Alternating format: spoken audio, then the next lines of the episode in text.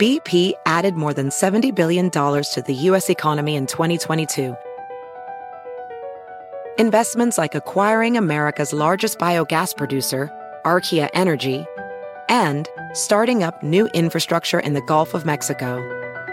It's and, not or. See what doing both means for energy nationwide at bp.com slash investing in America. Is America's primary system working? Is the Electoral College still the best process for electing a president? Could a third party candidate ever be successful? In a new season of You Might Be Right, former Tennessee governors Bill Haslam and Phil Bredesen gather the country's top experts to explore these issues and more as we approach the 2024 presidential election. Listen to You Might Be Right, a new podcast from the Baker School at the University of Tennessee, available now wherever you get your podcasts. Hola, ¿qué tal? ¿Cómo están? Me da muchísimo, muchísimo gusto saludarlos. Soy Felipe Cruz, el Philip. Oigan, bienvenidos sean todos ustedes en esta nochecita de lunes, comenzando la semana apenas, miren nada más, y pues con todo el ánimo y todo el gusto del mundo. Además, pues súper agradecidos de que nos estén acompañando. Oigan, Hoy, 7 de septiembre, miren, está bien trillado, ¿no? De repente de que el 7 de septiembre es nuestro aniversario y no sabemos si besarnos en la cara o en los labios, y pues así es. Pero fíjense que eh, es esta canción que hace Mecano ay, pues ya tiene, su, ya, ya tiene sus ayeres, ¿no?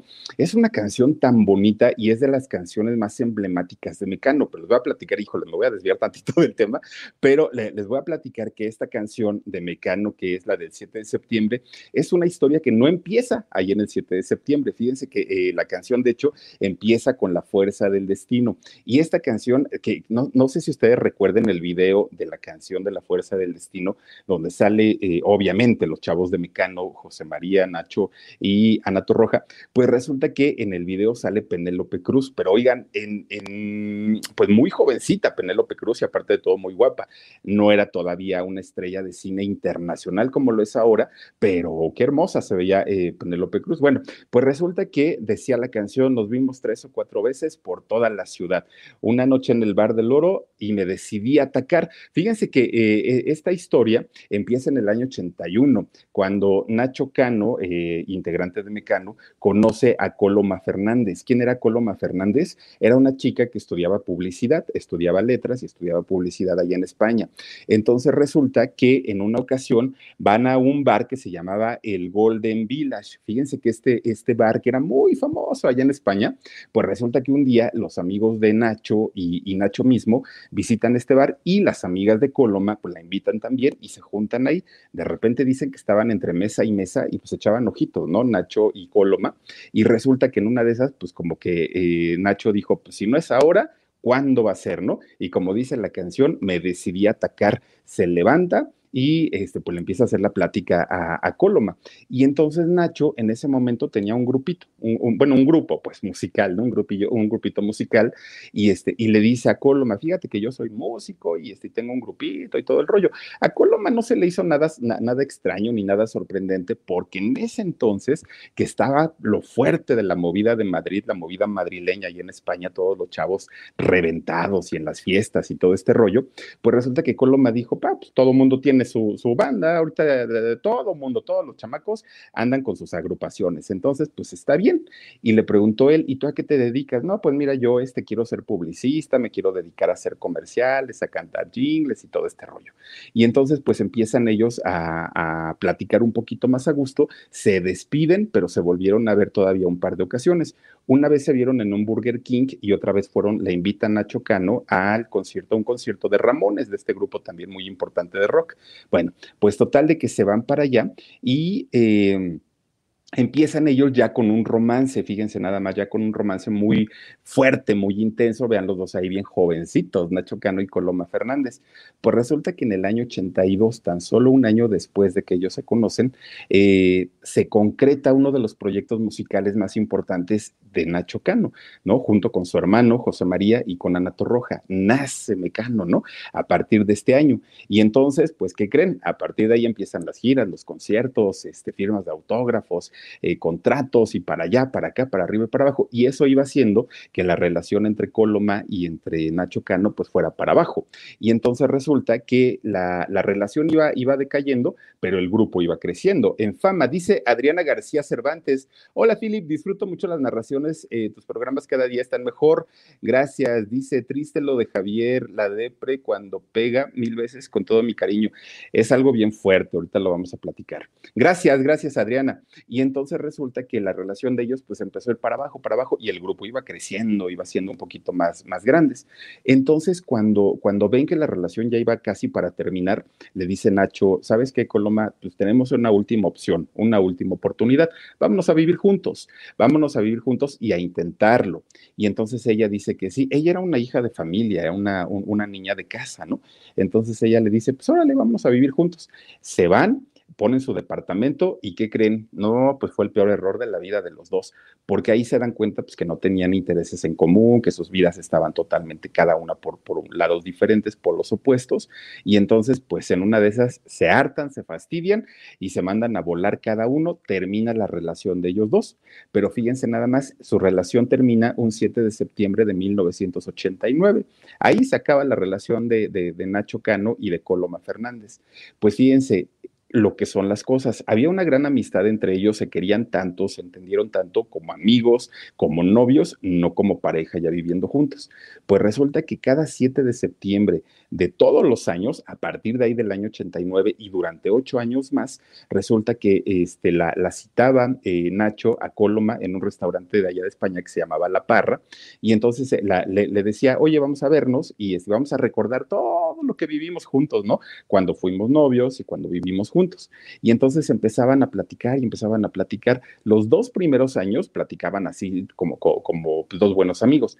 Después del segundo año ya existía la canción del 7 de septiembre. Y entonces cuando ellos se reunían allí en el restaurante de La Parra, empezaban a platicar sus anécdotas, pero ya con la canción de fondo, con la canción de, del 7 de septiembre.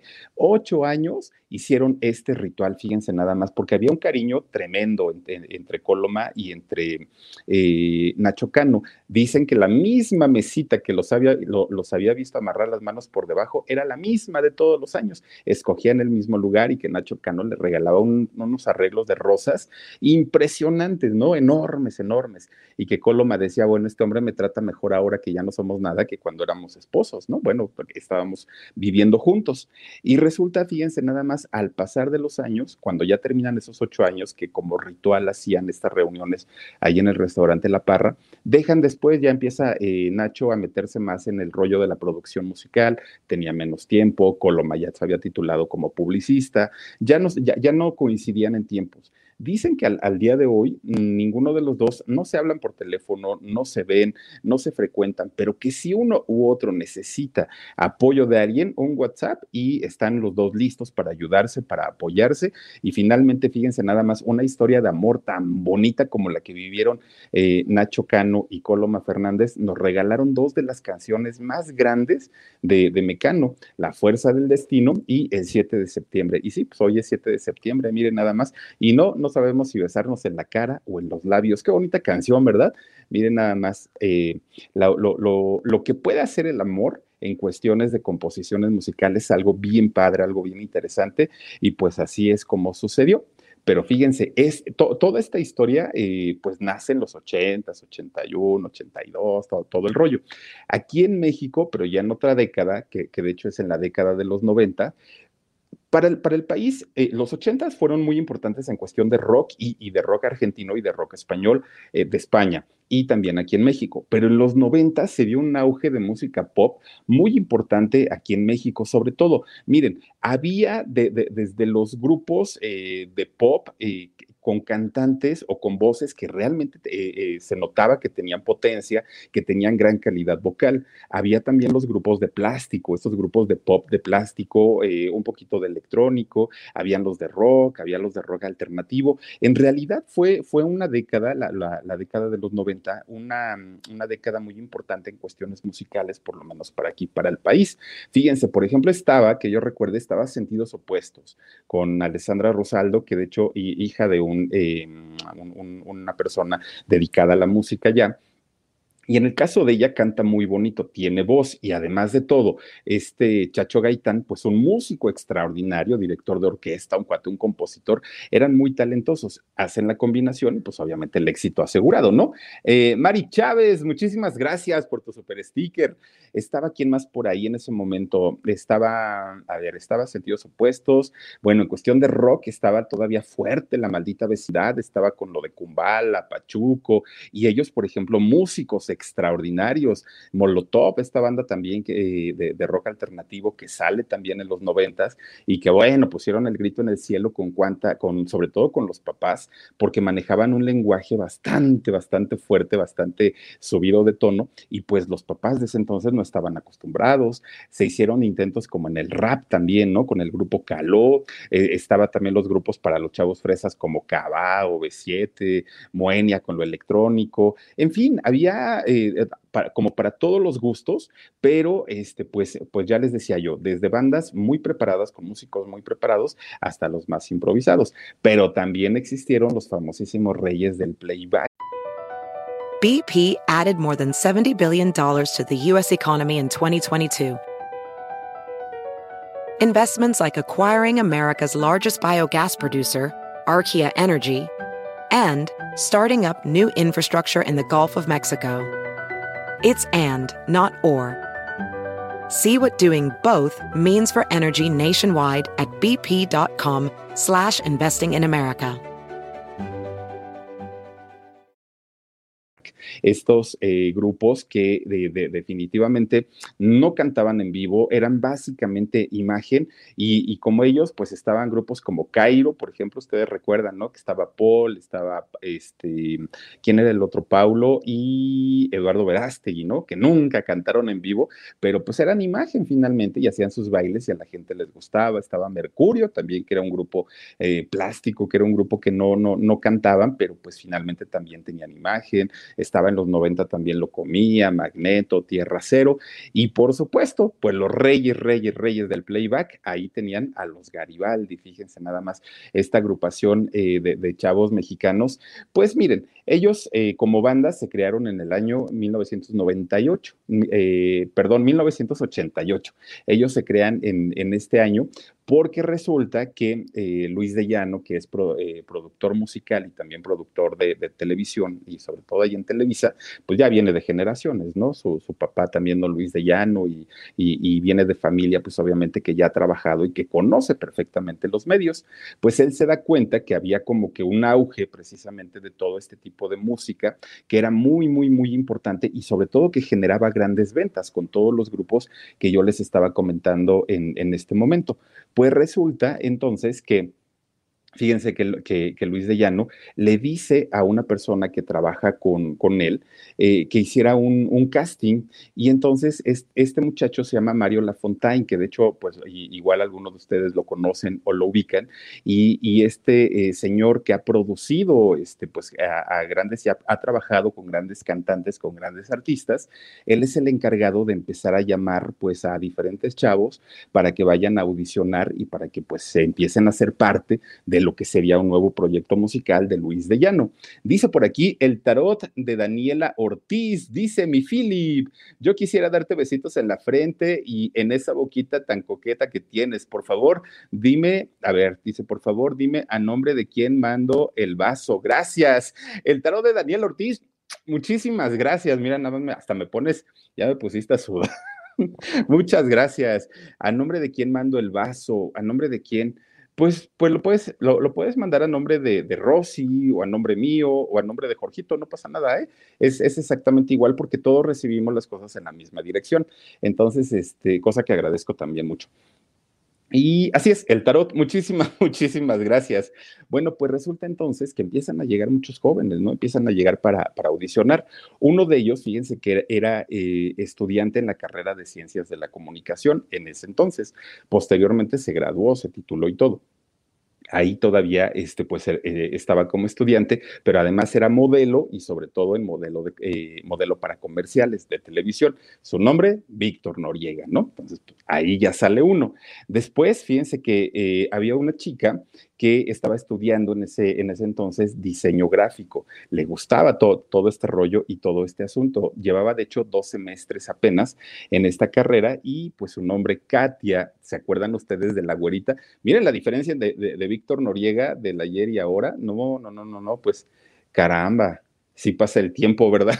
Bueno, oigan, y, sobre todo, ¿saben que En el caso de ellos, fíjense que se cuidaban tanto, tanto, tanto y que hacían tanto ejercicio y todo el rollo. Miren cómo están ahora, no, no, no, no, no, no, no me quiero yo ver en 10 años.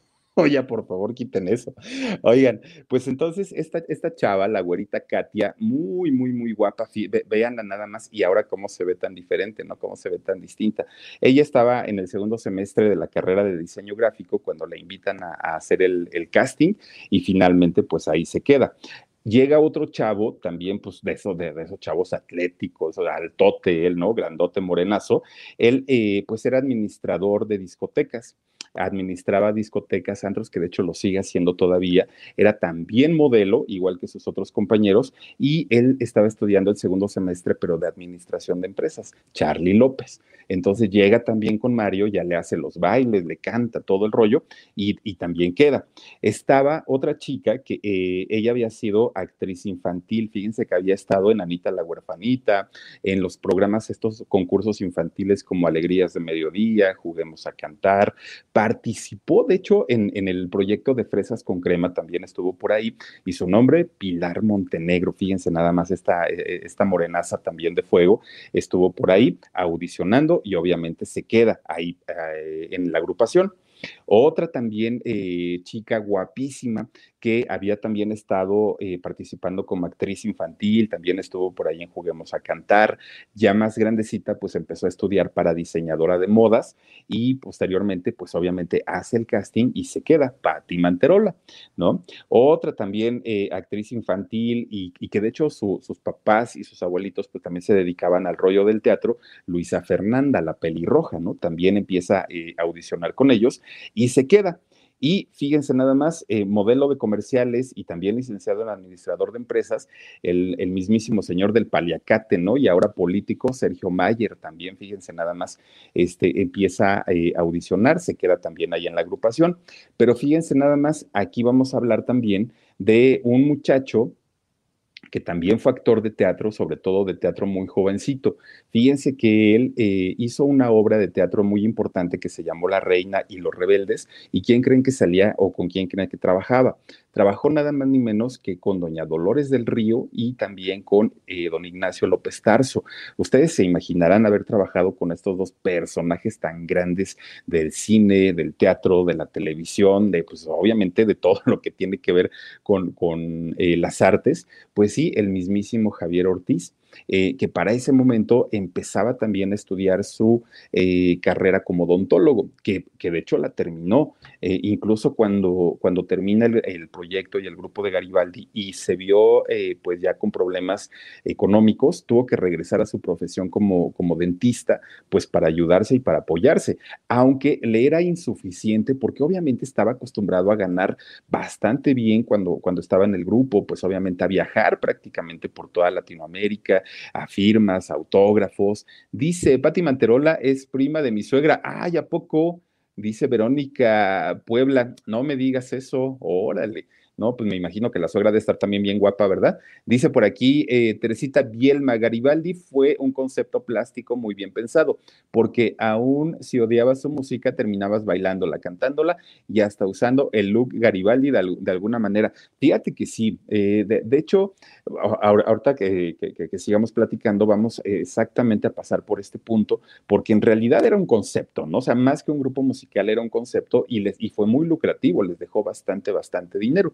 Bueno, pues ahí les va la historia. Resulta que los chavos, tanto Víctor, eh, estaba eh, Javier, estaba Charlie y estaba Sergio, los cuatro como se dedicaban al modelaje y los contrataban las mismas agencias de publicidad para que fueran a hacer comerciales y, y tenían cierta interacción, antes de Garibaldi ellos ya se conocían, no eran amigos, ¿no? Ya, ya se hablaban, se veían, se ubicaban y todo el rollo pero no, no, no había una cercanía. De pronto coinciden ya cuando este Mario Lafontaine lo, los, cita ya para ir pasando los filtros, para que poco a poquito pues fueran quedando los que estuvieron al último, pues resulta que ahí ya decían, oye, yo te había visto en tal gente, ah, sí, ¿no? Y empezaron ya como que ahí a hacerse un poquito más cuates porque el grupo ya estaba mucho más reducido. Entonces resulta que eh, eran tres los que habían ido a audicionar y que ya estaban como en el grupito, ¿no? Que era Sergio Mayer, que era este eh, Charlie y era Víctor Noriega. Pero el que faltaba era Javier, que ahora pues, lamentablemente pasa esta situación con él. Pues fue Sergio Mayer el que le habló a, Javier Ortiz y le dice, oye, este, sigues en el rollo del modelaje, en el rollo de, de, querer este, pues, sobresalir en la farándula y todo, ¿no? Pues que sí. Ah, pues es que mira, ¿qué crees que están este, haciendo una audición para un grupo aquí en Televisa? Pues ¿por qué no te vienes? Y, este, y acá lo, lo yo, yo le digo a Mario, pues que, este, que, que tú vas a venir. Ah, pues órale. Y ahí va Javier, ay, perdón, ahí va Javier y entonces, este, pues hace su audición y finalmente queda. De esta manera, pues fíjense que ya quedó conformado el grupo con las cuatro chicas y también con los cuatro chicos. Pues hasta ahí todo bien. Ahora faltaba el nombre. ¿Qué nombre le van a poner y cómo van a manejar el concepto? Pues resulta que, eh, bueno, para quien, quienes no viven en México o no conocen, muy en, la zona del centro de aquí de la Ciudad de México existe una plaza que es como, bueno, de hecho está la Plaza del Músico, eh, la Plaza Garibaldi, que es un lugar, miren, por tradición, el lugar de los mariachis, ¿no? Los grandes sombreros, los moños, los trajes de charro, eh, todo el folclore de México concentrado en una sola plaza, ¿no? El, eh, está por ahí la mezcalería, el Tenampa, este lugar que, bueno, ha sido emblemático. Ahí se filmó, por ejemplo, el videoclip de Luis Miguel, el de la media vuelta, ahí en el, en, el, en el Tenampa. Don Pedro Infante desde aquella época, ¿no? Ya visitaba este lugar. Un, un lugar que, miren, al paso del tiempo, lamentablemente se ha ido descuidando muchísimo, muchísimo, ¿no? Y poco a poco, pues a veces da hasta miedo de repente eh, andar por esa zona. BP added more than $70 billion to the U.S. economy in 2022. Investments like acquiring America's largest biogas producer, Archaea Energy, and starting up new infrastructure in the Gulf of Mexico. It's and, not or. See what doing both means for energy nationwide at bp.com slash investing in America.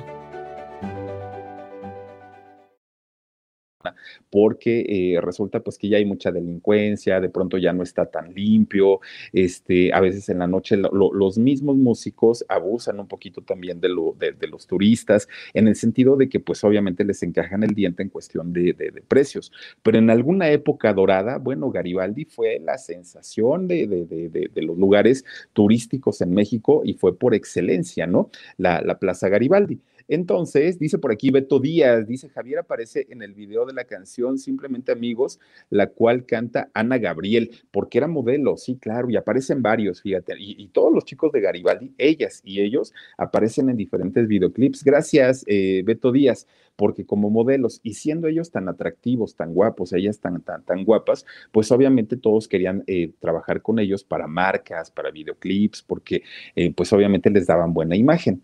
Bueno, pues resulta que en los tiempos de auge de, la Plaza Garibaldi y que ojalá de verdad la, rescaten porque está tan bonita, bueno, fue tan bonita y, se, disfruta tanto la música de mariachi, ojalá en algún momento, ¿no? Eh, pongan más vigilancia y la mantengan limpia y bonita porque es un lugar tan padre que se disfruta muchísimo y para el turismo es una, es una sensación de conocer el México real cuando visitan la Plaza Garibaldi. Entonces resulta que don Luis de Llano dice, pues vamos a ponerle Garibaldi como la plaza y de alguna manera pues vamos a combinar todo el concepto que hay dentro de esta plaza de Garibaldi con el folclore, con la música, con el vestuario, con, el vestuario de, de, mariachi, obviamente con el vestuario de charro, con las coreografías, porque además de todo, fíjense que los mariachis bailan y bailan bailan bien padres. ¿Se acuerdan ustedes de eh, estos chavos?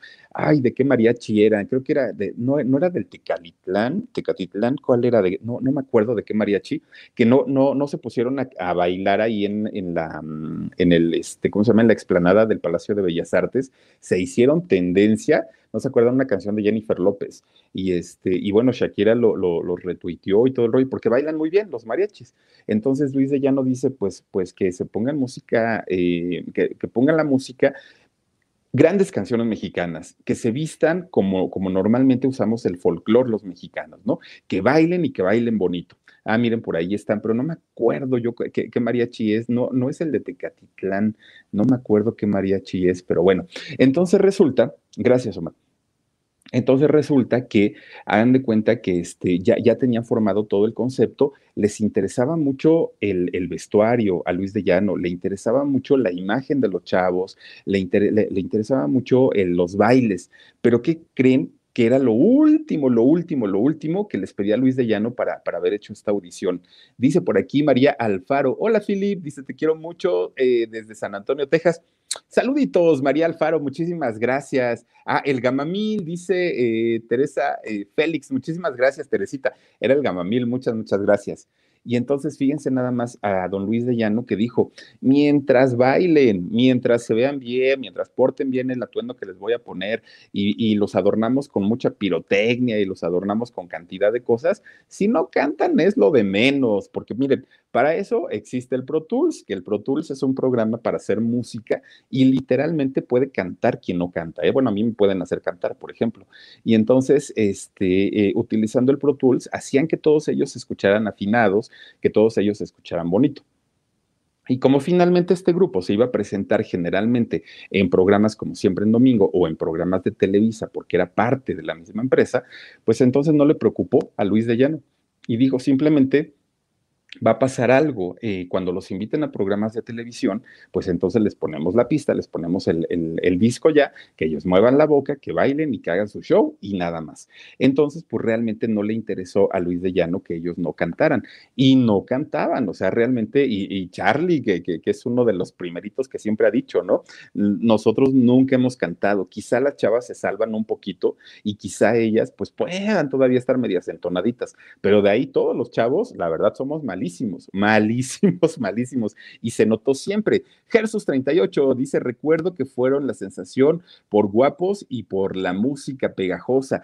Es correcto, porque además de todo, fíjense que la mayoría de las canciones de Garibaldi eran covers, eran covers de canciones, algunas salsas, merengues, que ya se habían escuchado años atrás, pero pues obviamente eh, se escuchaban como viejitas viene Garibaldi y la refrescan muchísimo y muy pegajosas, muy bailables, la ventanita y todas estas. Dice Gabriel Vergara, dice, bailaron la champeta o algo así. Fíjate nada más. No, no, no, no, es que de, de verdad que Mira, la, mayoría de los chavos que iban a ver a Garibaldi no era para escucharlos cantar. Ellas iban para ver a los chavos con sus bailes sexuales y ellos, pues obviamente, para ver las curvas de las chavas. Entonces era un grupo más de imagen que de voz. Y, esto te lo digo porque eh, cuando, cuando ya empiezan a hacer los ensayos, les empiezan a poner que los criticaron mucho porque eh, el traje de charro, por ejemplo, lo desvirtuaron mucho y entonces ellos salían con, con los trajes de charro, pero cortititos, ¿no? Sin mangas, este, desabotonados y normalmente un charro, ustedes saben que se viste muy formalito, con su moño,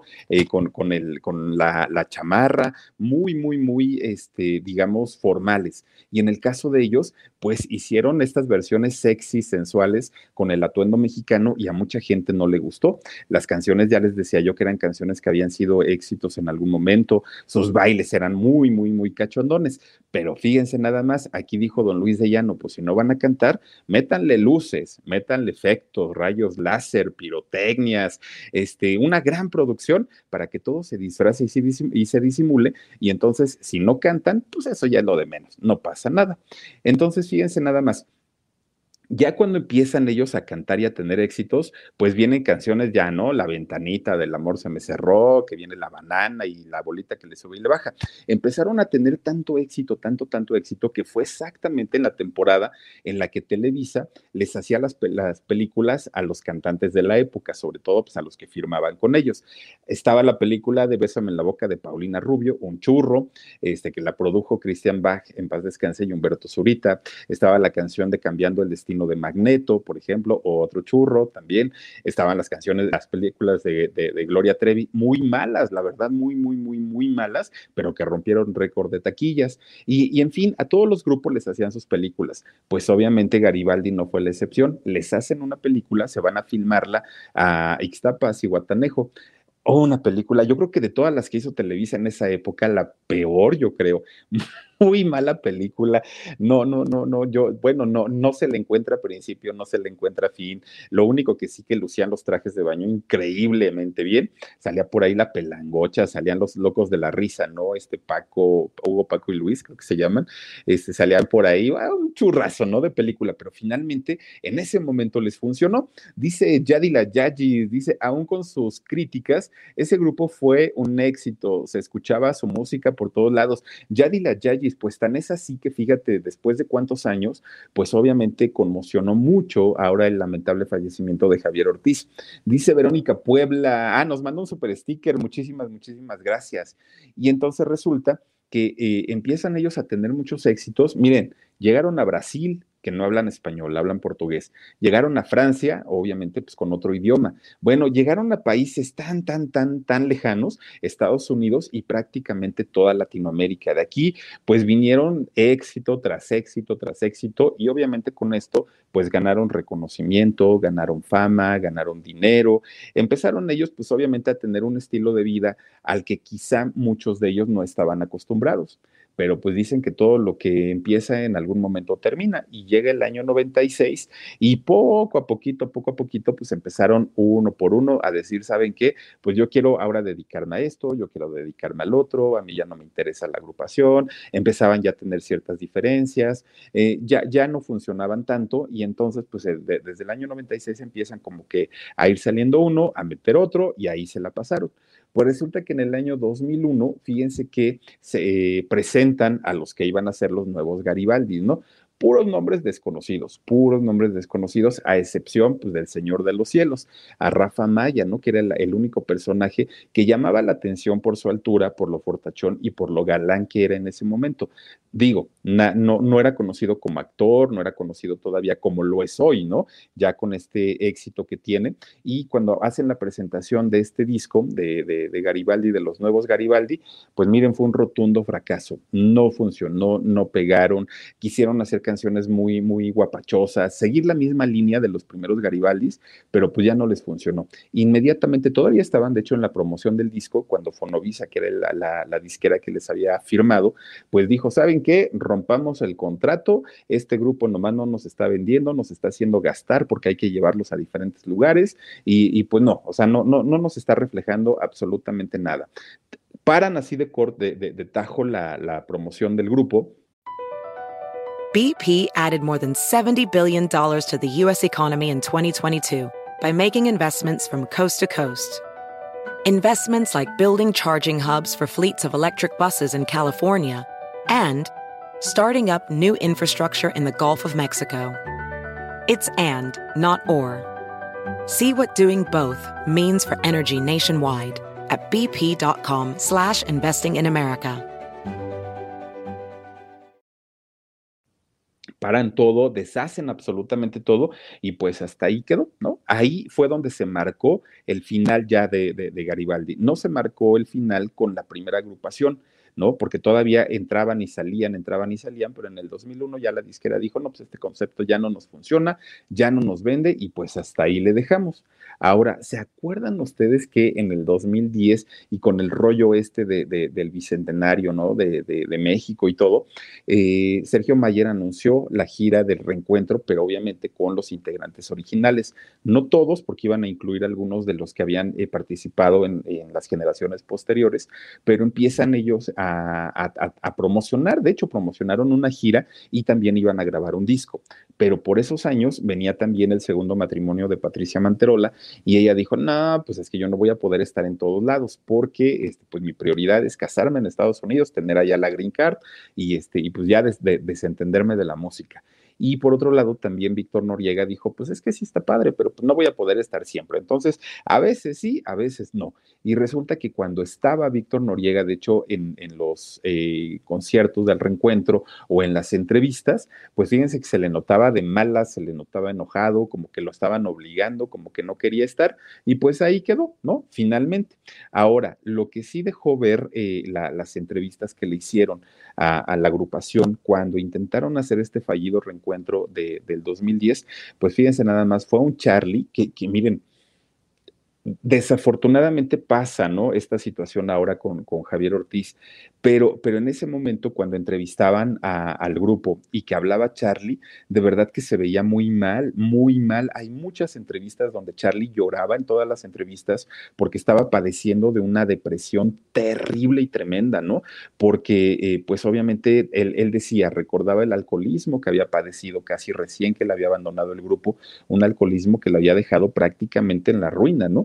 Y entonces él, él decía que a partir de ahí no se había podido recuperar y todo el mundo pensaba y le daba miedo que en algún momento Charlie pudiera tomar una mala decisión respecto a su vida porque se ponía muy, muy, muy mal. Decía que ya no tomaba, pero que finalmente no podía este, superar todavía este problema. Y fíjense nada más, también resulta que eh, Javier Ortiz estaba exactamente en las mismas, pero él se comportaba todavía en esos años y en, ese momento se comportaba todavía un poquito más ecuánime ¿no? O sea, decía, le preguntaban, oye, ¿y tú cómo te encuentras emocionalmente? Y él decía, y hablaba en ese entonces de, eh, pues que había, había perdido dos bebés, ¿no? Con dos diferentes parejas y que esta situación, ah, recuerdan, recuerdan que andaba con una chica eslovaca, si no mal recuerdo, eh, y, y, posteriormente con una chica también mexicana de Guadalajara. Con ambas, eh, pues iban a ser papás y lamentablemente perdieron a sus bebés. Después, pues entra en un rollo de, de depresión, obviamente por esto, Viene el accidente que tiene en el 2011 en, su motocicleta. Oigan, se la pasó muy mal. Realmente Javier Ortiz estuvo muy, muy mal. De hecho, en, su Instagram de pronto eh, publicaba videos en donde él festejaba y celebraba que podía empezar otra vez a caminar, empezar a dar unos pasitos, ¿no? Cada eh, rehabilitación que él tenía la festejaba mucho porque para él significaba bastante. Y entonces él, él decía que además de todo, Ahora últimamente no podía ver a su hijo, fíjense, a su, niño Javier Jr. De, de, tan solo ocho añitos, porque estaba en casa de su mamá y con la cuarentena, pues no se le, no, no se le permitía verlo. Entonces solo lo estaba viendo a través de, de, videollamadas y para él era bien complicado, era muy difícil porque quería estar cerca de él. Y si a eso le suman que obviamente no tenía trabajo, eh, estaba sin, sin ingresos, pues peor tantito. Incluso fíjense que eh, llegó a comentar que le llegó a hablar a muchos de sus amigos que cuando él estaba en la fama total, que cuando él estaba pues en el éxito, todo mundo lo buscaba, ¿no? Y compadre y amigo Javi y todo el rollo, y que cuando él se queda sin dinero, dice, a veces yo marcaba y ni siquiera me tomaban la llamada. A veces yo marcaba y, este, y se hacían los que no estaban o estaban ocupados. Eh, Arturo Feria, muchísimas gracias. Dice, buen programa, muchísimas gracias, Arturo. Y entonces dice que no, no, no le tomaban eh, ni siquiera la llamada. Entonces cae en una fuerte depresión y todavía intenta él, eh, Javier, pues obviamente rescatar su vida. él todavía intenta, empieza a fabricar y a vender productos para limpieza y para higiene, ahora aprovechando esta situación de del COVID, porque su situación económica realmente era muy mala, muy, muy, muy mala, y entonces empieza a vender cubrebocas, empieza a vender este gel antibacterial y todo esto, y lo empiezan a criticar, fíjense, lo empiezan a criticar porque decían, es que, pues, a ver, de, ser un gran cantante, pues ahora resulta que, bueno, por lo menos famoso, este, resulta que ahora pues ya anda vendiendo cubrebocas, ¿no? Y no le importó y decía que ganaba poquito por la venta de estos productos. Eh, Eduardo Fernández dice, hace como un año Javier tuvo un problema con Charlie, creo que por registro del nombre del grupo.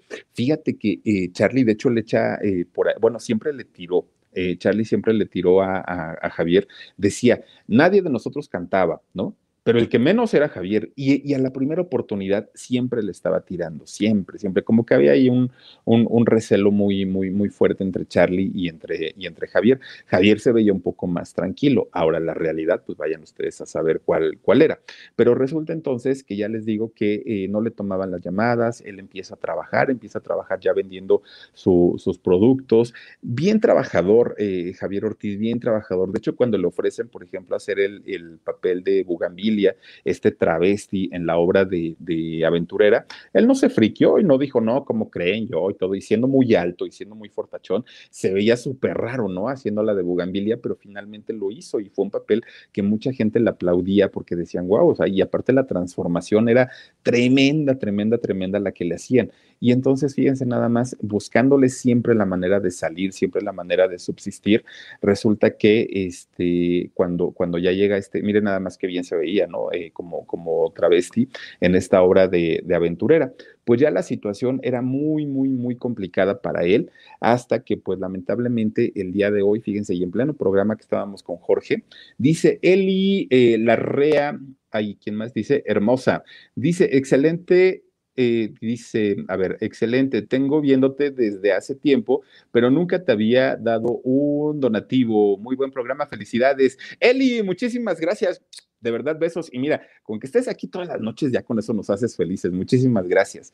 Pues resulta que estábamos en pleno programa el día de hoy con, con George, cuando este, pues, se da la, la noticia, la terrible noticia de que eh, pues había perdido la vida. En ese momento, pues no sabíamos qué había pasado, qué había sucedido, este, pues qué, cuáles eran las razones. Es más, ni siquiera si era verdad o era mentira, porque muchas veces sucede que se dan este tipo de noticias y ni siquiera son ciertas. Dice Canels Love. Dice, y el Sergio ahora sí llorando a su hermano, haciéndose el héroe, como siempre, dice, pero te apuesto que era uno de los que se negaba, de los que se le negaban a Javier. Fíjate, de, hecho, gracias, Candes. Fíjate que de hecho cuando, cuando sale Sergio y, y, da esta noticia y todo, inmediatamente, o sea, lejos de que la gente le empezara a escribir las condolencias a Sergio Mayer y a decirle, oye, pues lo lamento, porque aparte lloró y todo el rollo. No, no, no. Si ustedes vieron el, todo lo que le escribieron a Sergio Mayer, bueno, fue, fue terrible, porque le dijeron, tú siendo diputado, y tú, eh, pues, eh, estando ahora casado con, con, una de las mujeres herederas, ¿no? De, de, una posición social muy importante, pudiste haberlo ayudado, pudiste haberle dado la mano. Tú decías que era tu hermano, tú, tú, tú dijiste que lo llevaste a Garibaldi, tú, o sea, prácticamente, pues, eran uña y mugre. Y entonces, ¿por qué no lo ayudaste? ¿Por qué si sabías que estaba en una situación tan desfavorable, por qué no le tendiste la mano? ¿Por qué no lo sacaste de ahí? ¿Por qué si te dabas cuenta de su situación emocional, por qué no lo, lo, lo, lo llevaste con un especialista. Hoy es fácil salir y, dar la cara y decir, mi hermano, este, al que quiero tanto y al que eh, ya no está, pero, pero ¿por qué si tú tenías esa posibilidad? ¿Por qué nunca hiciste nada por él? Y entonces se lo empezaron a poner ahí en las redes sociales, pero de verdad, como chancla, ¿no? A, Sergio Mayer. Dice por aquí Alma Deli, la vida del artista está llena de muchos vicios eh, emocionales, no, de muchos vacíos emocionales que eh, llenan con el aplauso del público. Estar sin trabajo eh, fue lo que lo devastó. Pues sí, descansa en paz. Fíjate que sí. Across America, BP supports more than 275,000 jobs to keep energy flowing. Jobs like building grid-scale solar energy in Ohio and producing gas with fewer operational emissions in Texas. It's and, not or. See what doing both means for energy nationwide at bp.com slash investing in America. De hecho, de cuando, cuando lo invitan a él, eh, a, Javier Ortiz, lo invitan a participar en el reencuentro, fue de los primeros en decir sí, y, y, dijo sí precisamente por, por esta situación, tanto de no tener dinero, pero además de todo porque disfrutaba mucho su trabajo, disfrutaba mucho estar en los escenarios. Dice Bere, eh, son las enfermedades del siglo, la depresión, ataques de ansiedad, estrés, obviamente siempre han existido, pero la presión social en estos momentos es eh, asfixiante, demasiadas redes sociales, etcétera. Fíjate, eh, gracias, Bere. Fíjate que sí, pero aparte hay un factor determinante en este momento. La falta de trabajo, la falta de oportunidades y el que nos tenemos que mantener lo más posible en nuestras casas. Yo creo que estas situaciones son las que complican mucho las que de pronto, y, se los voy a comentar a, manera de anécdota, fíjense que de pronto yo me siento con una inseguridad cuando tengo que salir a la calle, pero es una inseguridad tremenda. O sea, y, ni siquiera sé de qué, de, qué es la inseguridad, pero ya es más bien como la costumbre de estar guardado todo el tiempo, que cuando uno sale ya es así como de hoy me siento raro, pero por otro lado estamos en casa y también viene esa rareza de decir ya quiero salir. Entonces se junta todo, lamentablemente se junta todo, y en el caso de él, de Javier, haber perdido dos bebés, eh, su, hijito de ocho años que lamentablemente pues ahora se queda huerfanito, em, no, no lo podía ver, eh, no tenía trabajo, sus amigos se le negaban, el, problema económico, en fin, todo, todo, estos, todos estos factores lamentablemente pues sumaron. Y si de por sí ya había un problema de depresión, pues no lo soportó y lamentablemente, fíjense nada más triste la forma, ¿no? Él mismo se quita la vida. Dice María Elena Pérez Espinosa, dice y de joven, dice, yo de joven me vestí mucho como las chicas de Garibaldi. Estaba delgadita y güerita. ¿A poco, María Elena? ¿En serio? Y te vestías así con, tu, con, tus tops y todo, súper guapísimas ellas, ¿no? Pues, pues fíjense entonces que eh, ya les decía, que le tundieron muchísimo a Sergio Mayer por, por esta situación y eh, fue su hermana, de hecho, quien, quien confirma la noticia y la terrible y lamentable noticia pues del fallecimiento de, de, Javier Ortiz, ¿no?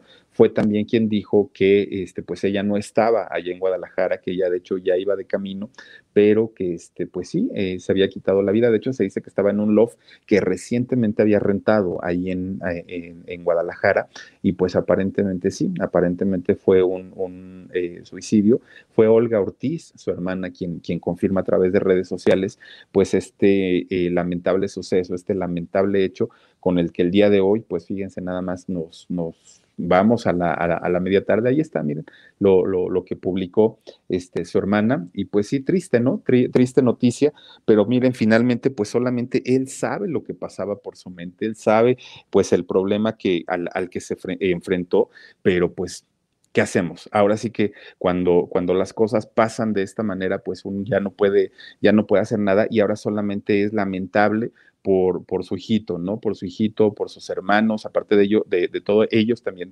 dentistas, sus hermanos y bióloga, no, no, no, no, era bióloga, es este, ay, su hermana tiene otra, otra profesión. Dice Berta Hernández, Philip, dice, me caes muy bien, me gustan tus investigaciones, muy bien, gracias y saludos. No, hombre, saluditos para ti, mi querida Berta.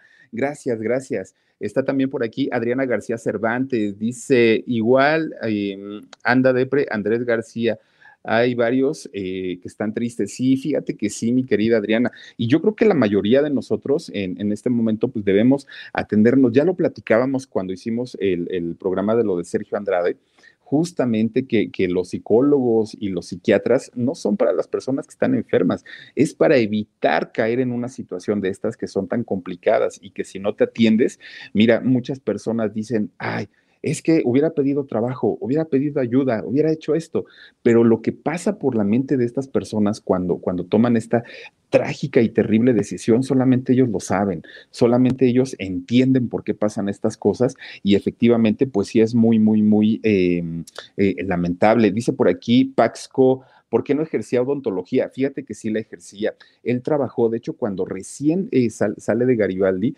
él nuevamente empieza a trabajar como odontólogo y empieza, de hecho, revisaba hasta a sus excompañeros.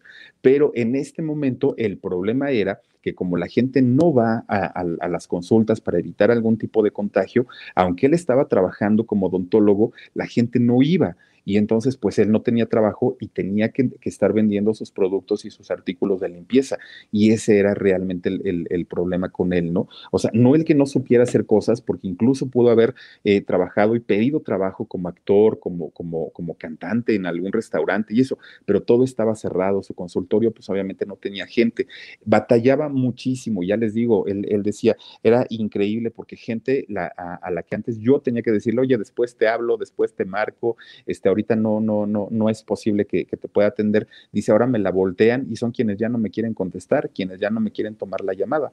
Y, no sé en el caso de, de, de Sergio Mayer si fue el caso, pero la gente se le fue y se le fue con todo precisamente pues porque dio, fue el que dio la noticia y además de todo pues comienza a llorar y comienza a decir mi hermano, mi gran amigo, mi esto, mi aquello y resulta pues que sabiendo la situación, si es que realmente era su gran amigo, pues ¿por qué no le tendió la mano? ¿Por qué no lo ayudó y por qué no, por qué no lo ayudó a salir adelante en esta situación tan complicada, ¿no? Pero pues miren, lamentablemente así son las cosas, descanse en paz eh, eh, Javier Ortiz, por esta situación. También ya Patti Manterola por ahí, quien fue su esposa durante algún tiempo, este, creo que fueron seis años los que estuvieron juntos, también ya publicó por ahí una despedida bien bonita, bien emotiva para, para este Javier Ortiz. Entonces, pues miren, nada más suceden las cosas en un ratito y pues descanse en paz este año 2020 ya, por favor, ¿no? Ya, ya, ya que termine entre la pandemia y entre tantas cosas que lamentablemente están pasando, ya que se acabe, ya que termine y que empiece un nuevo, nuevo año y ojalá este nuevo año nos traiga cosas muy interesantes. Dice Anastasia Cantú, hola Philip, buenas noches, un fuerte abrazo, gracias a Anastasia, Mónica Quijano, dice, es que a veces las personas no se dejan apoyar también. Pude, dice, también puede ser porque algunas personas no desarrollan habilidades como la resiliencia. Que en paz descanse, Javier era muy guapo, pues sí, Sí, sí, sí, la verdad es que sí. Patty Watson dice, la muerte de este muchacho caerá en la conciencia de muchos porque eh, creía, tenía, eh, ¿qué? amiguis, ay, es que me escribes muy raro. Bueno, pues sí, gracias. Silvia Montenegro también, gracias. Janet Ochoa, saluditos. Philip, eh, Elizabeth Sanz también, dicen los periódicos de Guadalajara, eh, dice, decían que lo encontró un primo que fue a visitarlo, así que parece que murió ayer, dice que Dios lo tenga en su santa gloria. Fíjate nada más, es que cuando pasa eso y viven solitos, pues lamentablemente hasta que alguien va a visitarlos y ahorita sin visitas, pues peor tantito. Nest Castillo dice, la depresión es terrible, Philip, yo la padecí y muchos no logran superarse y toman decisiones fatales, que en paz descanse, lamentable. Luis, Luz Elena Chávez Beltrán, hola Philip, saluditos. Canes, Canels Love, dices química su hermana, sí, efectivamente, gracias Canels. Esperanza Salazar, bendiciones Philip, Mónica Quijano, dice, ah, ya lo habíamos leído, gracias. Eh, Marisela Gómez también, Elizabeth Sanz, eh, mm, mm, mm, y también está por aquí Yadila Yagis, es muy triste la noticia. Raquel Martínez, Philip, linda noche. Eh, Leticia Moreno, Philip, excelente noche, gracias. Karen Rodríguez también. Dice, es muy fuerte imaginarse en qué punto estaba Javier para quitarse la vida. En Instagram, una mujer comentó que lo hizo por débil, que le contestó muy enojada, eh, nadie debe juzgar porque nadie está en, y hasta ahí se corta. Es que fíjense, muchas veces uno puede hablar y puede decir, ¿no? Ay, nada más por eso, esa fue su razón, pero de verdad, eh, cuando una persona está en esta situación, ve el mundo y ve las cosas de una manera tan distinta que, yo creo que en ese momento no pensó en su familia, no pensó en su hijito, no pensó eh, pues en, la gente que en verdad lo, lo, quiere y, y la gente que en verdad lo aprecia, pero ya con una decisión tomada, pues, ¿qué se puede hacer? Absolutamente nada. Así es que, pues miren, lamentable lo que pasa con, este muchacho. Y no porque sea famoso o porque haya sido famoso, cualquier persona, cualquier ser humano, una situación de estas es, es muy triste, es muy lamentable y sobre todo, pues siendo tan joven, ¿no? 47, 48 años tenía eh, Javier Ortiz y miren nada más lo, que sucede. Eh, Nini B. Sánchez, muchísimas gracias. Y pues bueno, ahí es lo que pasó eh, el día de hoy con, con Javier Ortiz y pues hoy recordamos un poquito de cómo fue que entró a esta agrupación de, Garibaldi. Recordamos un poquito también, pues, eh, pues su vida, ¿no? Su vida profesional y todo lo que pasó, lamentable también, y que no pudo superar. Dice eh, José 92, Philip, no me pierdo tus en vivo, aunque tenga mucha tarea. Muchísimas gracias. Eh, y también está por aquí, a ver, Omar, Malu Tracy dice que fácil juzgar sin saber lo que pasaba por su mente. Es correcto, Malu, sí, sí, sí, uno puede decir que mala decisión, pero vayan ustedes a saber lo que traía en el alma, lo que traía en el corazón, lo que traía de decepción, de, de, haber, de haber vivido situaciones bien complicadas. Y de verdad la economía parece que no, pero a todo nos come, la economía es algo bien complicado. Y si se tienen compromisos, si se tienen deudas, si, si en este caso que él contaba lo de sus dos pequeñitos que perdió, lo de su niño que no podía ver, son, son granitos de arena que se van sumando, sumando, sumando. Y al final miren nada más lo que puede llegar a pasar. Que Dios lo tenga en su santa gloria, dice Anel Osada. Y pues para todos ustedes, chicos, muchísimas gracias por eh, haberse conectado con nosotros, recordando a este eh, pues personaje tan importante en la, en, la música. Nos guste Garibaldi, no nos guste Garibaldi, pues todos sabemos y todos conocemos alguna canción de ellos, ¿no? De, estos muchachos que, Javier Ortiz pasa a la historia. Y pues miren, ojalá eh, la gente lo recuerde y lo recuerde bien y lo recuerde en buena onda, pues el, más sentido pésame para su familia, para su pequeñito y, pues bueno, ¿qué se puede decir con una pérdida lamentable de una persona tan joven también? Eh, María Lu dice, den like, Philip Lovers. Muchísimas, muchísimas gracias. Chicos, descansen. Adriana García Cervantes dice, no debemos criticar cuando uno trae problemas, eh, no ves la salida.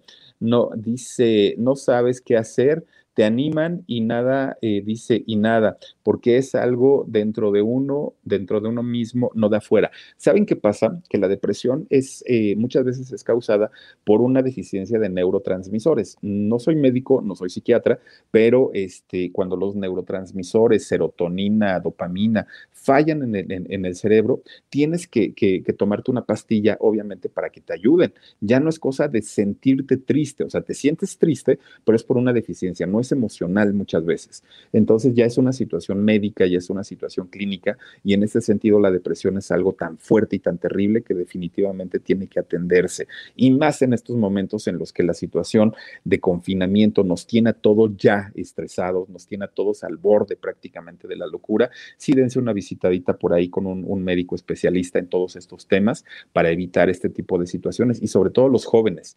Por favor, dice María González, Dice, yo la padezco con ataques de pánico y ataques de ansiedad. Estoy en medicamento y dice, me enfado, pero no debo dejarlo porque soy de alto eh, riesgo. No estoy loca, pero sí necesito ayuda. Es que esa es la confusión, ¿sabes, eh, María? Mucha gente dice, ¿estás tomando medicamentos? Estás loco. No. ¿Estás yendo al psicólogo? Estás loco. No. ¿Estás yendo al psiquiatra? Estás loco. No, tampoco. No es la situación. Simplemente son personas que quieren eh, sentirse bien que quieren estar bien y por eso es que acuden con los especialistas. Así es que, pues por favor, si están en tratamiento, no lo dejen. Alma Vera, muchísimas, muchísimas gracias. Y gracias de verdad a todos ustedes por habernos acompañado esta noche aquí en el canal del Philip. Los espero el día de mañana, ya lo saben, dos de la tarde, en el programa de Shock. Seguramente se le va a dar seguimiento a toda esta nota. Y eh, también a las diez y media ya nos conectaremos aquí en el canal del Philip. Muchísimas, muchísimas gracias por haberme acompañado. Nos vemos el día de mañana y que pasen bonita noche y descansen.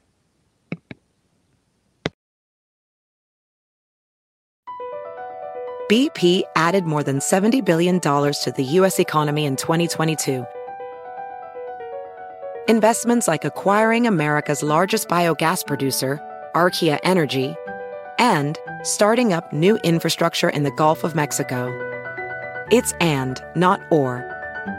See what doing both means for energy nationwide at bp.com slash investing in America. Can you remember a time when you thought someone you disagreed with might actually be right? In the new podcast, You Might Be Right, former Tennessee governors Bill Haslam and Phil Bredesen pose that question to guests like Paul Ryan, Al Gore, and Judy Woodruff. Come for the stories Stay for the substance and expert insights into some of the most challenging issues facing the country, including affordable housing, crime, and education. Listen to You Might Be Right, a new podcast from the Baker School at the University of Tennessee, available wherever you get your podcasts.